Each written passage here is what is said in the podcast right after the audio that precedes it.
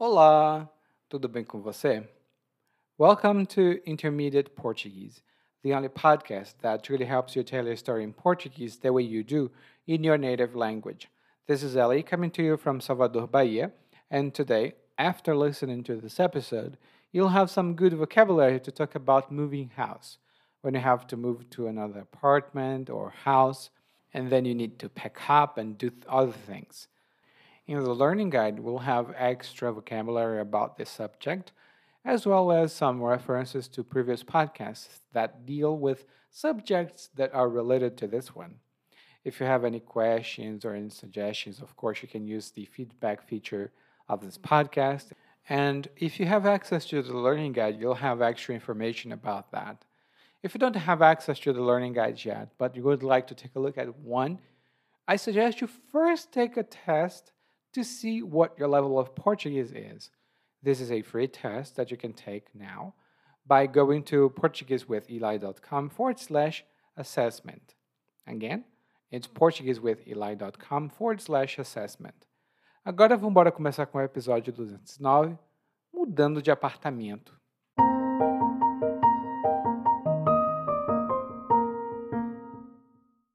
Oi, tudo bem?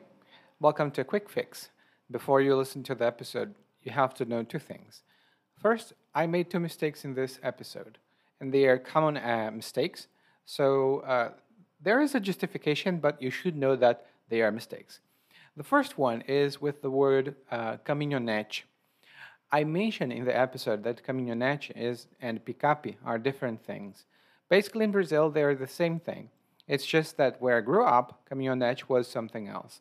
But in Brazil, caminhonete and pickup tend to be the same thing, although caminhonete seems to be more uh, something like a heavy duty vehicle that you use to transport materials, while uh, is something that you use to go to um, uh, parties with and to show up, uh, show off that you have a picape. Sometimes that happens. And the second mistake that I made was with the verb arriar. Uh, in the podcast, I pronounced it correctly, arriar, but I say that it's spelled ahia. Actually, that's wrong. Uh, the correct spell, uh, spelling is ahia with an I, ahia. Hmm? And that's the only difference. And the conjugation also changes. If you have access to the learning guide, you'll see that correction um, in writing as well. And if you check the show notes, you'll see that I also made a correction there. Agora, continue escutando. Sempre quis morar numa casa maior, mas minha esposa se opunha, porque era um gasto a mais que não precisávamos. Então, nós combinamos que só íamos nos mudar para uma casa maior quando nosso primeiro filho nascesse. Como o pequerrucho estava para nascer, tinha chegado a hora. Encontramos um apartamento de que gostamos e já fizemos a vistoria. Assinamos o contrato para um ano e tudo já estava marcado, quando apareceu um probleminha. Tínhamos que empacotar e encaixotar tudo e depois definir como levar tudo para a nova casa. Primeiro, o transporte. A tia da minha esposa tem uma picape velha e minha esposa disse que ela lhe emprestava o veículo. Era grande, mas não era nenhuma caminhonete. Então, além da gente ter que erguer peso e baixar peso, ainda vai ter que rezar para que a picape não arreie com a carga. Propus então que contratássemos uma empresa de mudança. Era uma ideia que me rodeava havia um tempo. Além da transportadora cuidar do óbvio, que era o transporte, ainda podia ajudar na arrumação. Minha esposa ficou dando tratos à bola até que, por fim, disse que tinha uma alternativa melhor. Ela ia chamar a galera dela no dia da mudança. Ela preparava um almocinho para todo mundo e eles, com certeza, iam socorrer a nós dois nesse momento de precisão. Aceitei de muito mau grado, mas aceitei. Ia fazer o quê? Depois, as embalagens. Comprei plástico bolha, fita adesiva, caixa de papelão, caixotes e outras coisinhas para armazenar tudo em segurança. Era tarefa descomplicada, dava para eu mesmo fazer. Entretanto, minha esposa se meteu no meio. Mas ainda não pode guardar nada. A gente vai continuar morando aqui até dia 20. Tudo bem, fazia sentido, mas resolvi deixar tudo espalhado do jeito que estava caixas, fitas para ficar em ponto de bala. Aproveitei para ir guardando aquilo que não tinha serventia. Assim que chegasse o dia, pã, começávamos imediatamente e teríamos menos trabalho. E, por fim, o desligamento dos serviços. Pedi para cancelarem a internet, porque íamos mudar de casa e já tinha solicitado a mudança do endereço de correspondência. Estava tudo prontinho, perfeito mesmo, até que na última hora foi um desmarca daqui, foi mal dali e ninguém veio. Era o último dia do nosso contrato na nossa casa atual. Então, tive que atropelar tudo. Foi um guarda que guarda, embala que embala, liga para a tia para pegar a picape, carrega e descarrega, e conseguimos terminar tudo a tempo ficou um bocado de coisa para trás. E ficou também a lição. Da próxima, faço eu do meu jeito, e minha esposa não vai mais fazer das suas.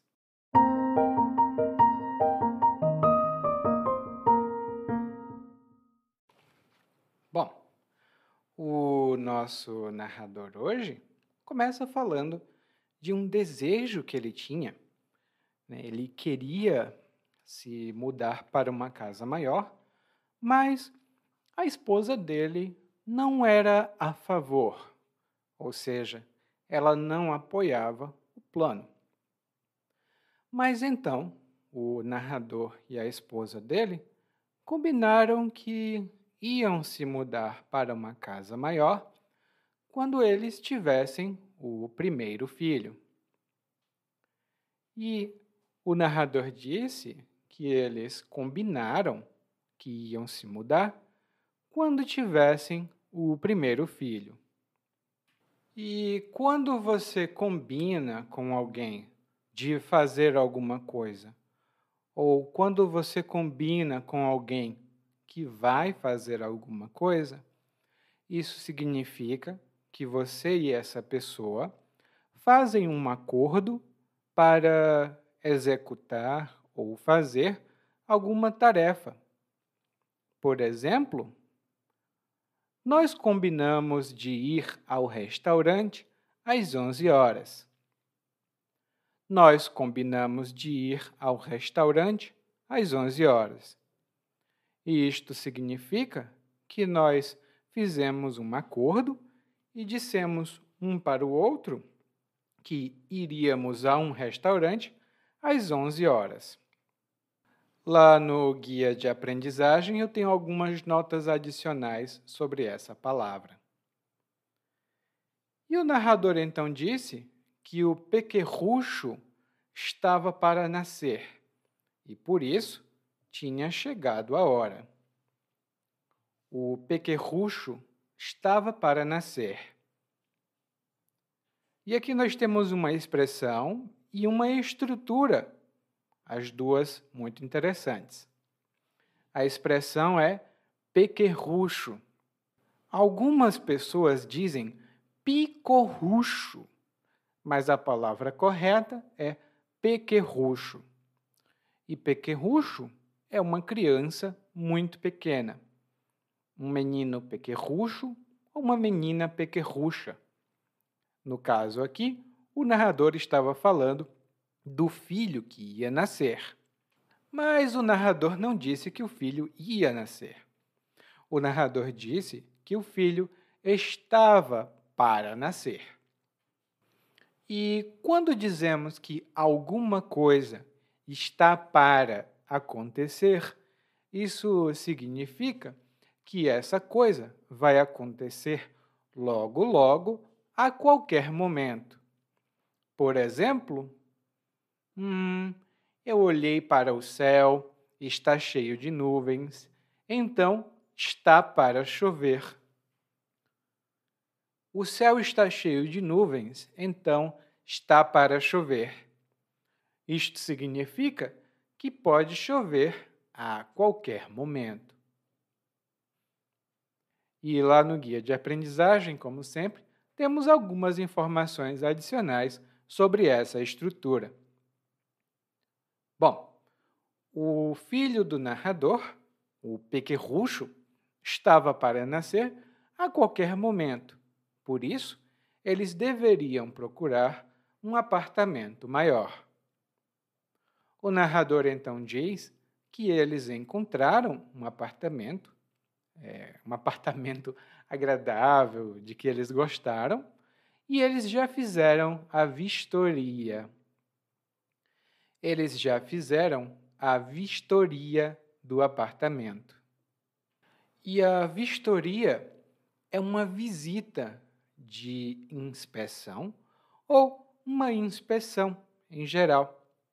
Você vai para um lugar e vê se esse lugar está nas condições adequadas para receber pessoas ou se ele está nas condições adequadas de segurança.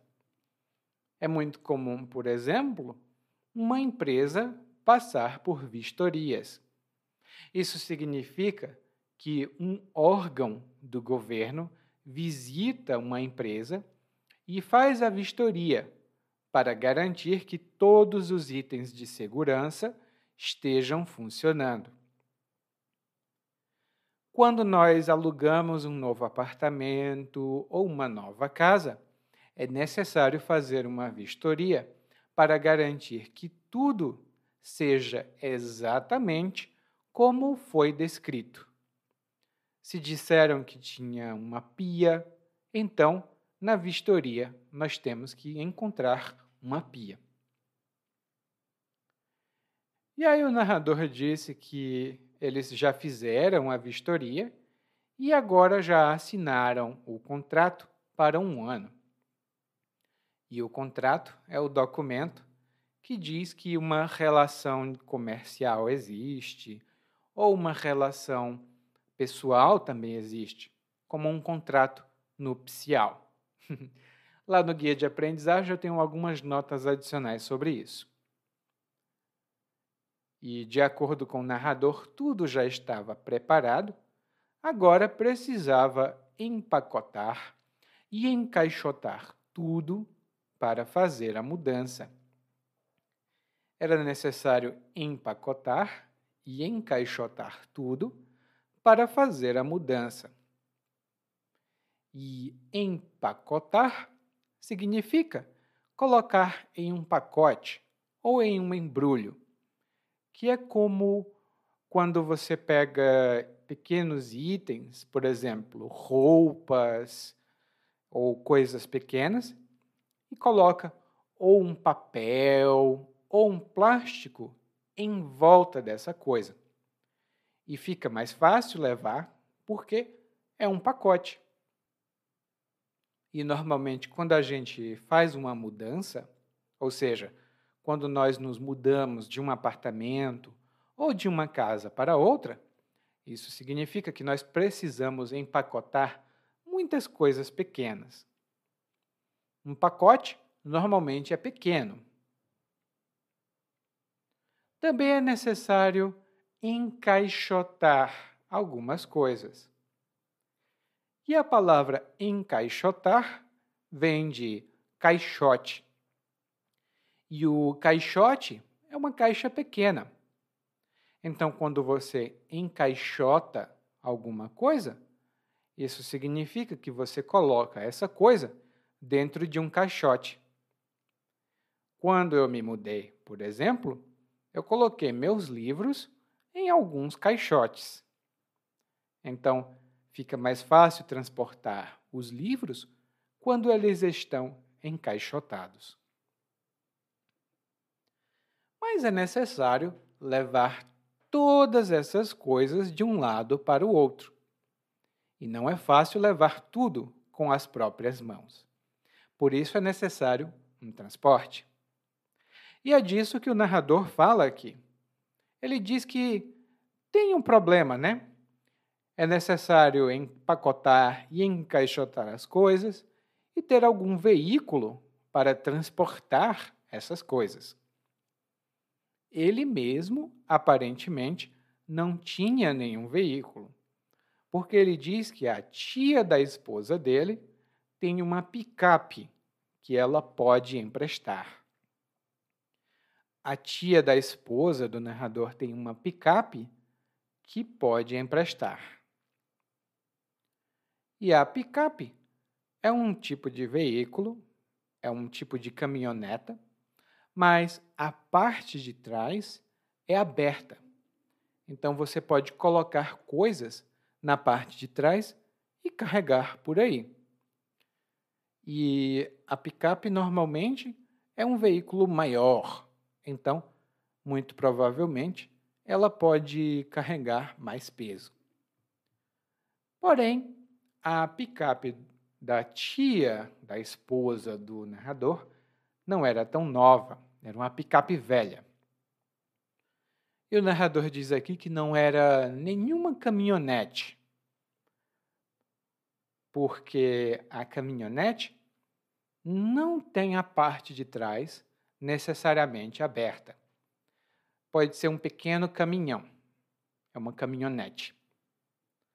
E por isso, além de ter de erguer muito peso, eles ainda precisavam rezar para que a picape não arriasse com a carga. além de ter de erguer muito peso, eles ainda tinham de rezar para que a picape não arriasse com a carga. E aqui nós temos dois verbos muito interessantes. O primeiro deles é erguer. E quando você ergue alguma coisa, isso significa que você levanta essa coisa. Você pode erguer um peso, você pode erguer a própria mão, e isso significa levantar. Por exemplo, eu fiz uma cirurgia no hospital e por isso não posso erguer peso. Se eu levantar um sapato que seja, já sinto muita dor nas costas. Por isso, eu não posso erguer peso. E o outro verbo aqui que nós temos é arriar arriar. E isso significa cair, porque não aguenta o peso de alguma coisa. Você tenta uh, segurar o peso e ah! arreia com esse peso. Se a picape arriar com o peso da carga, isso significa que ela não vai conseguir andar bem porque ela vai cair um pouco. Arriar tem outros significados que estão lá no guia de aprendizagem, mas aqui é quando alguma coisa tão pesada, mas tão pesada, que uma pessoa ou uma máquina não consegue manter essa coisa levantada. Então, nós podemos dizer o seguinte: Eu construí a casa sozinho mas não fiz tudo muito direitinho. Por isso, o chão da sala arriou com tanto peso que coloquei. O chão da sala arriou com tanto peso que coloquei. E realmente é uma situação horrível se o piso da sua casa arriar com o peso das coisas. É perigoso, inclusive. Bom, o narrador não queria lidar com esse tipo de coisa, porque a picape era velha, tinha muito peso, e por isso o narrador propôs que eles contratassem uma empresa de mudança. E uma empresa de mudança normalmente conta com toda a estrutura necessária para fazer a mudança de uma casa para outra. Eles possuem caminhões, pessoas qualificadas e também o planejamento. O narrador disse que tinha essa ideia de contratar uma empresa de mudança porque era uma ideia que rodeava ele havia um tempo. Era uma ideia que rodeava o narrador havia um tempo. E rodear, nesse caso, significa acompanhar ou ficar por perto. Porque, como a ideia rodeava o narrador, isso significa que essa ideia acompanhava a mente do narrador. E nós podemos também dizer, por exemplo, quando eu era criança, eu era rodeado de amigos. Ou seja, os meus amigos me rodeavam. Eles me acompanhavam sempre. Hoje já não tenho muitos amigos, então não sou rodeado de amigos. Ou seja, eles não me rodeiam. E aí o narrador diz então: ele tinha essa ideia porque a transportadora, a empresa de mudança, poderia cuidar do transporte e também da arrumação. e a arrumação é a organização. Como você vai organizar alguma coisa? No caso do narrador, a empresa ia ajudar a colocar as coisas dentro da casa exatamente onde ele pedisse. Se ele dissesse, por favor, coloque o sofá aqui, a empresa de mudança colocaria o sofá onde ele pedisse. Por isso, ele diz que a empresa ajudaria na arrumação. E um exemplo que eu posso dar dessa palavra é: Eu preciso terminar a arrumação da minha sala para começar a organizar o quarto. Eu preciso terminar a arrumação da minha sala para organizar o quarto. E aí, a esposa do narrador não estava muito feliz com a ideia, porque ela ficou dando tratos à bola ela ficou dando tratos à bola. E isso significa dizer que ela ficou pensando e procurando uma solução para resolver o problema da mudança. Ela pensou e pensou e pensou, e a, por fim, como o narrador diz, ela encontrou uma solução. E a expressão dar tratos à bola significa procurar uma maneira ou um meio de resolver um problema. Não significa encontrar a solução, significa apenas procurar uma solução. Por exemplo, o meu marido e a minha irmã não são amigos. E eu fiquei dando tratos à bola para ver se conseguia fazer que os dois se tornassem amigos. Eu fiquei dando tratos à bola, ou seja, eu fiquei procurando maneiras de fazer que meu marido e minha irmã se tornassem amigos. Lá no guia de aprendizagem, nós temos informações e expressões adicionais de exemplo dessa locução. A esposa do narrador pensou e pensou e pensou e encontrou uma solução. A solução dela era chamar a galera dela no dia da mudança, porque eles com certeza iam socorrer tanto o narrador como ela mesma. Ela ia chamar a galera dela para socorrer a ela e ao narrador. E aqui nós temos duas expressões. A primeira delas é a galera. E no monólogo, a galera significa os amigos com quem alguém normalmente está. A sua galera, então, são os seus amigos mais próximos. Mas a galera também pode ser uma turma, um grupo de pessoas que faz o mesmo tipo de atividade. Por exemplo, a galera do meu curso de português. ou a galera que assiste o programa da tarde.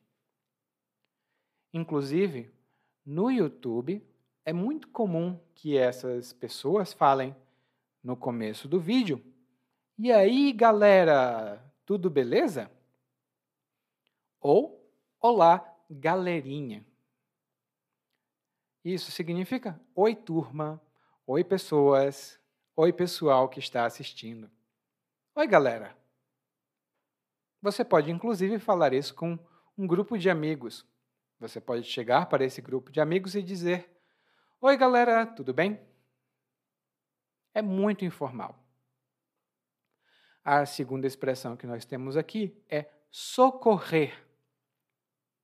E quando uma pessoa socorre outra, isso significa que ela dá uma ajuda no momento que a outra realmente precisa. A outra está em problemas, em uma situação difícil. Então a primeira a socorre. E quando nós temos uma emergência, em português, nós gritamos: socorro! Socorro! Então, quando alguém socorre você, essa pessoa ajuda você em uma emergência. Por exemplo, Maria, me socorre aqui, por favor. Eu estou com um problema porque eu não sei preparar essa comida e você sabe a receita. Então, me socorre aqui, por favor. Às vezes eu peço à minha mãe para me socorrer. Eu ligo para ela e peço para ela me ensinar alguma coisa.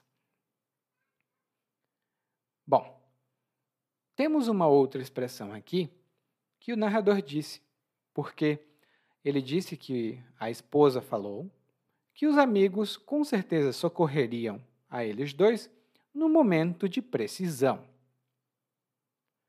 E aqui, precisão significa necessidade. Então, um momento de precisão significa um momento de necessidade.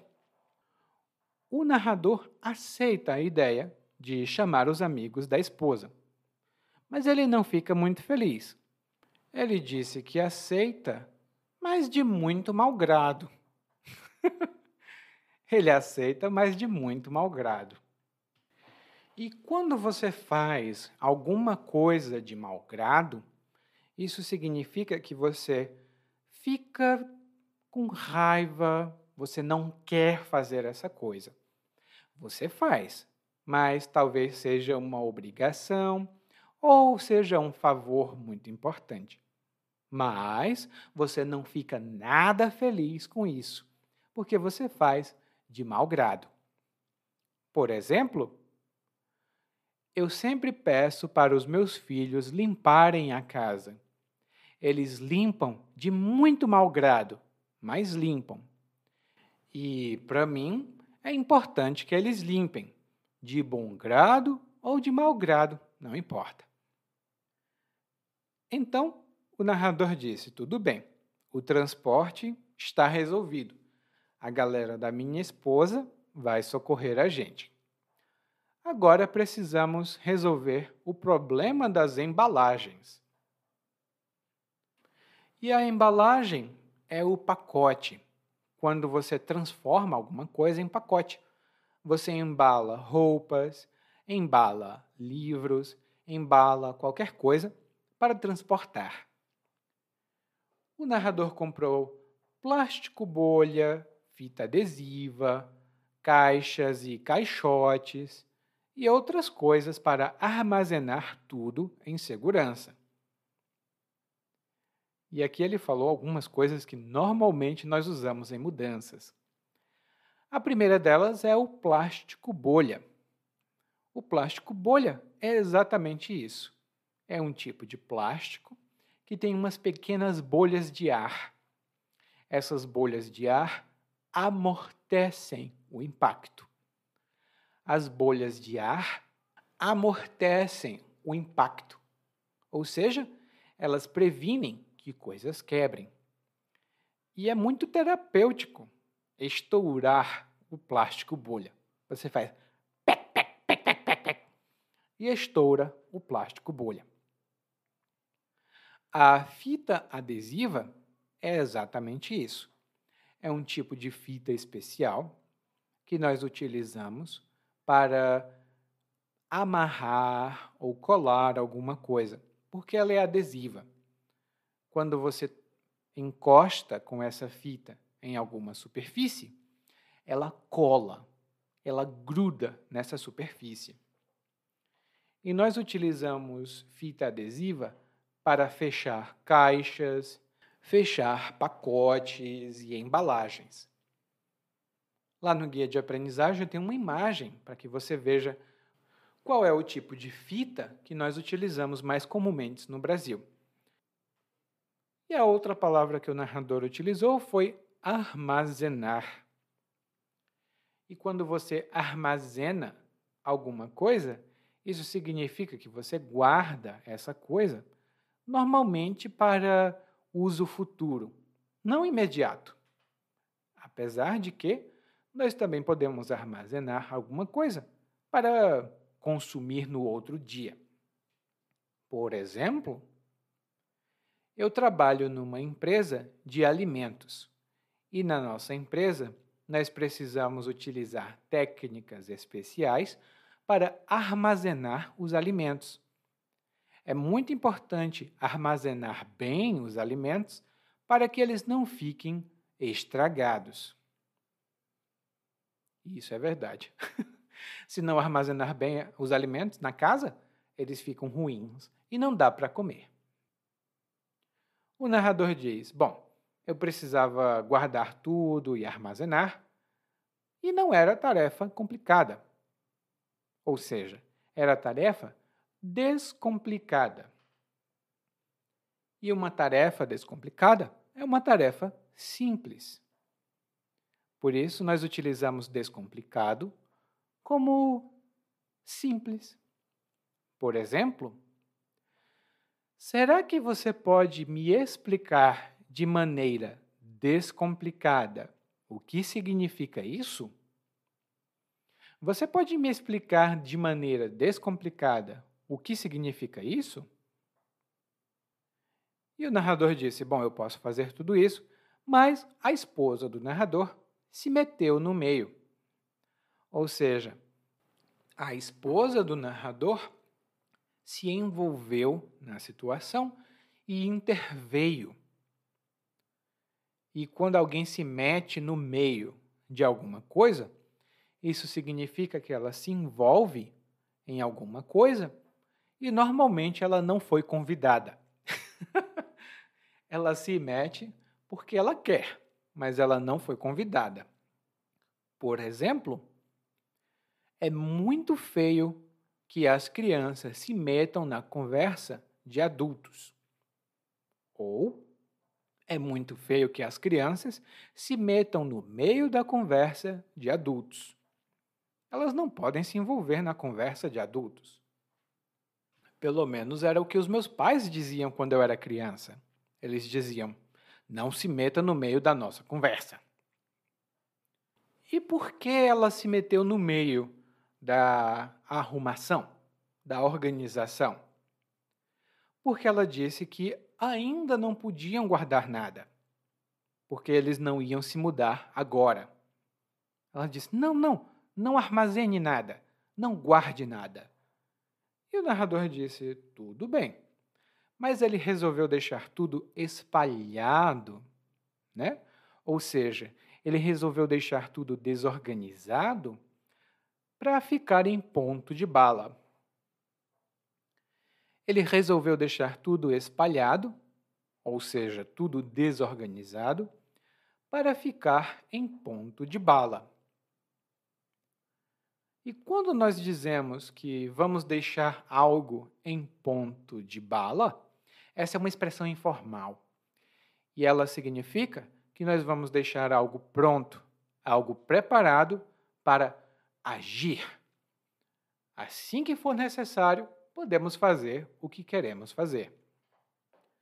Por exemplo, eu sei que ainda não precisa, mas eu vou limpar todo o apartamento para deixar em ponto de bala. quando a gente for sair do apartamento, ele já está preparado para devolver ao dono. Nós vamos limpar todo o apartamento para deixá-lo em ponto de bala. Assim, no dia de devolver o apartamento, nós podemos devolvê-lo imediatamente.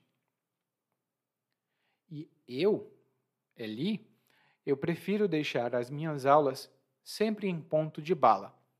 Eu preparo os materiais, preparo tudo no domingo, porque assim, na segunda-feira, tudo já está preparado em ponto de bala. Ou seja, eu só abro um arquivo, abro uma pasta e já tenho todos os materiais das aulas. Mas o narrador guardou algumas coisas.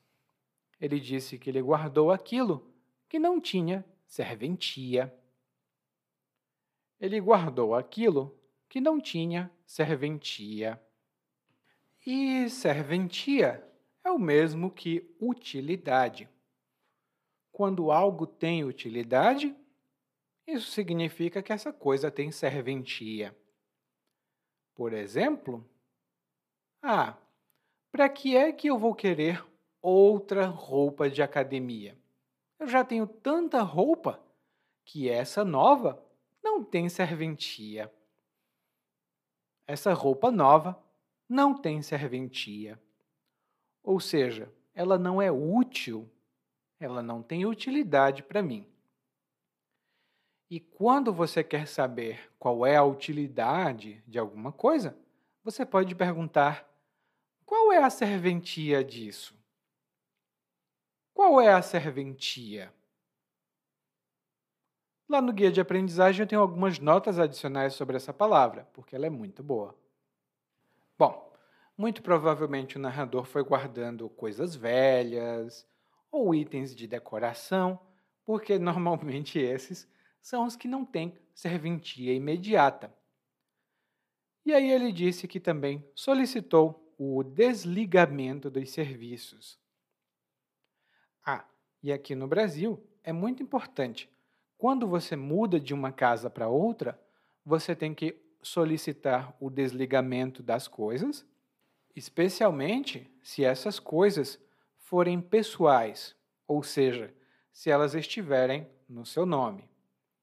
Então, por exemplo, se você tiver internet, é bom você pedir o desligamento. Você telefona para a companhia de internet e diz: Ei, desliguem a internet daqui, por favor, porque eu já não vou mais morar aqui. E também é importante fazer o que o narrador falou, que é pedir a solicitação, ou, melhor dizendo, fazer a solicitação de mudança de endereço de correspondência.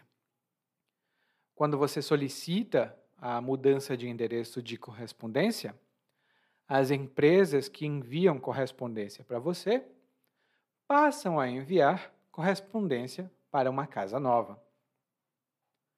Bom, o narrador preparou tudo, solicitou o desligamento, solicitou a mudança de endereço de correspondência e no dia da mudança aconteceu alguma coisa. Porque ele disse que na última hora, ou seja, no momento final, foi um desmarca daqui, foi mal dali e ninguém veio. E quando nós desmarcamos algum compromisso, isso significa que nós dizemos que não vamos mais para esse compromisso nós telefonamos e dizemos: Oh, eu sinto muito, mas eu não posso ir. Eu preciso desmarcar. O narrador também disse que foi um desmarca daqui, foi mal dali. Esse foi mal é uma desculpa que nós dizemos muito frequentemente. Quando nós não podemos fazer alguma coisa, nós podemos dizer: ou foi mal, mas eu não posso fazer isso. E essa é uma maneira informal de dizer: sinto muito, mas eu não posso fazer isso. Foi mal, sinto muito. E era o último dia que eles estavam naquela casa pelo contrato. E pelo menos aqui no Brasil, quando o seu contrato termina, o seu contrato de aluguel, você precisa sair da casa. Se você não sair, você precisa pagar mais. Então, o narrador precisava sair naquele dia. Como ninguém veio ajudar, né, a galera não veio ajudar, o narrador precisou atropelar tudo. E quando nós atropelamos algum processo, isso significa que nós fazemos essa coisa, nós fazemos esse processo, mas nós não nos preocupamos com a qualidade. Nós fazemos de qualquer jeito, nós corremos para fazer. Então, quando você atropela alguma coisa, você faz essa coisa, mas não faz muito bem. Por exemplo, o José atropelou todo o trabalho porque precisava entregar o relatório na sexta-feira. Ele atropelou todo o trabalho, fez um trabalho horrível, mas entregou na data certa. E aí o narrador disse que é, teve de fazer muitas coisas, mas no final conseguiu terminar. Mas um bocado de coisa ficou para trás. Um bocado de coisa ficou para trás. E quando nós dizemos um bocado de alguma coisa, isso significa muita coisa ou muito dessa coisa. Por exemplo, eu comprei um bocado de livro de gramática e agora vou estudar todos. Eu comprei um bocado de livro de gramática e agora vou estudar todos.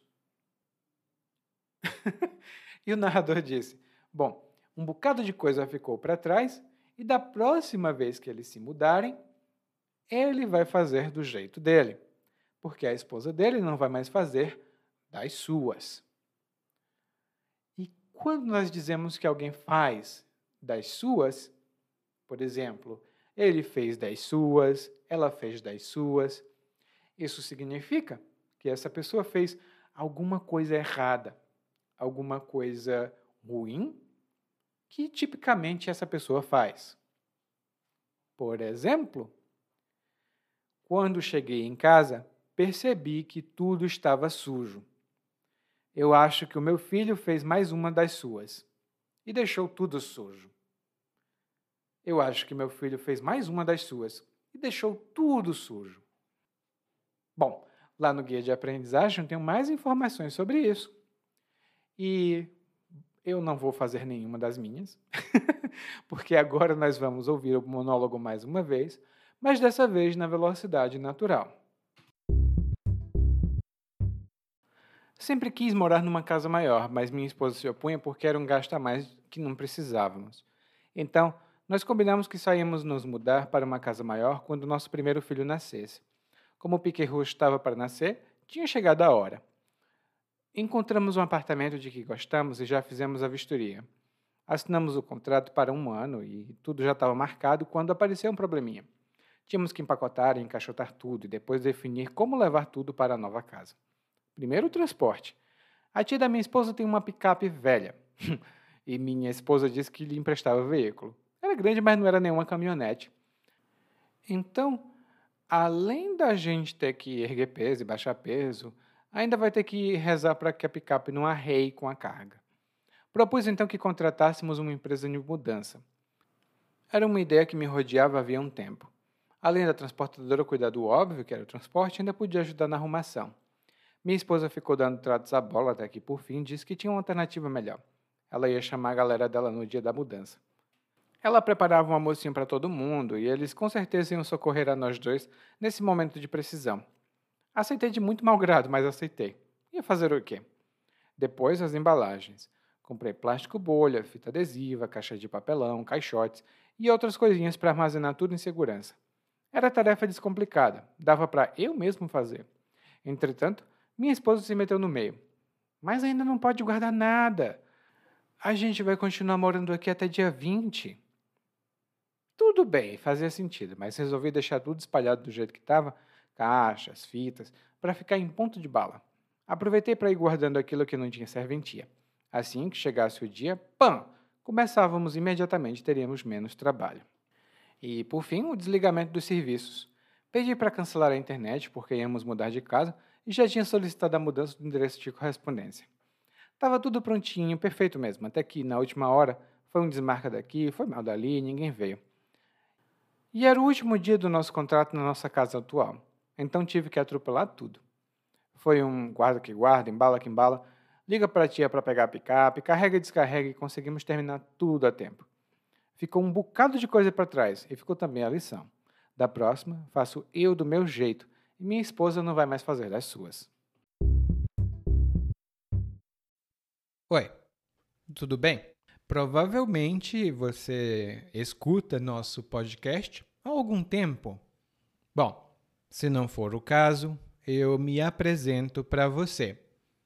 Eu sou o Eli, é, para Eliakim, e sou professor de português, responsável pelo podcast, pelo site portuguesewitheli.com, pelo outro site readbrazilianportuguese.com e muitas outras fontes de conteúdo para aprendizes de português que, como você, querem falar e entender o português brasileiro. Se você gostar desse podcast, você pode fazer uma avaliação do nosso podcast no Apple Podcasts. Você pode fazer a sua avaliação e isso ajuda muito. Obrigado.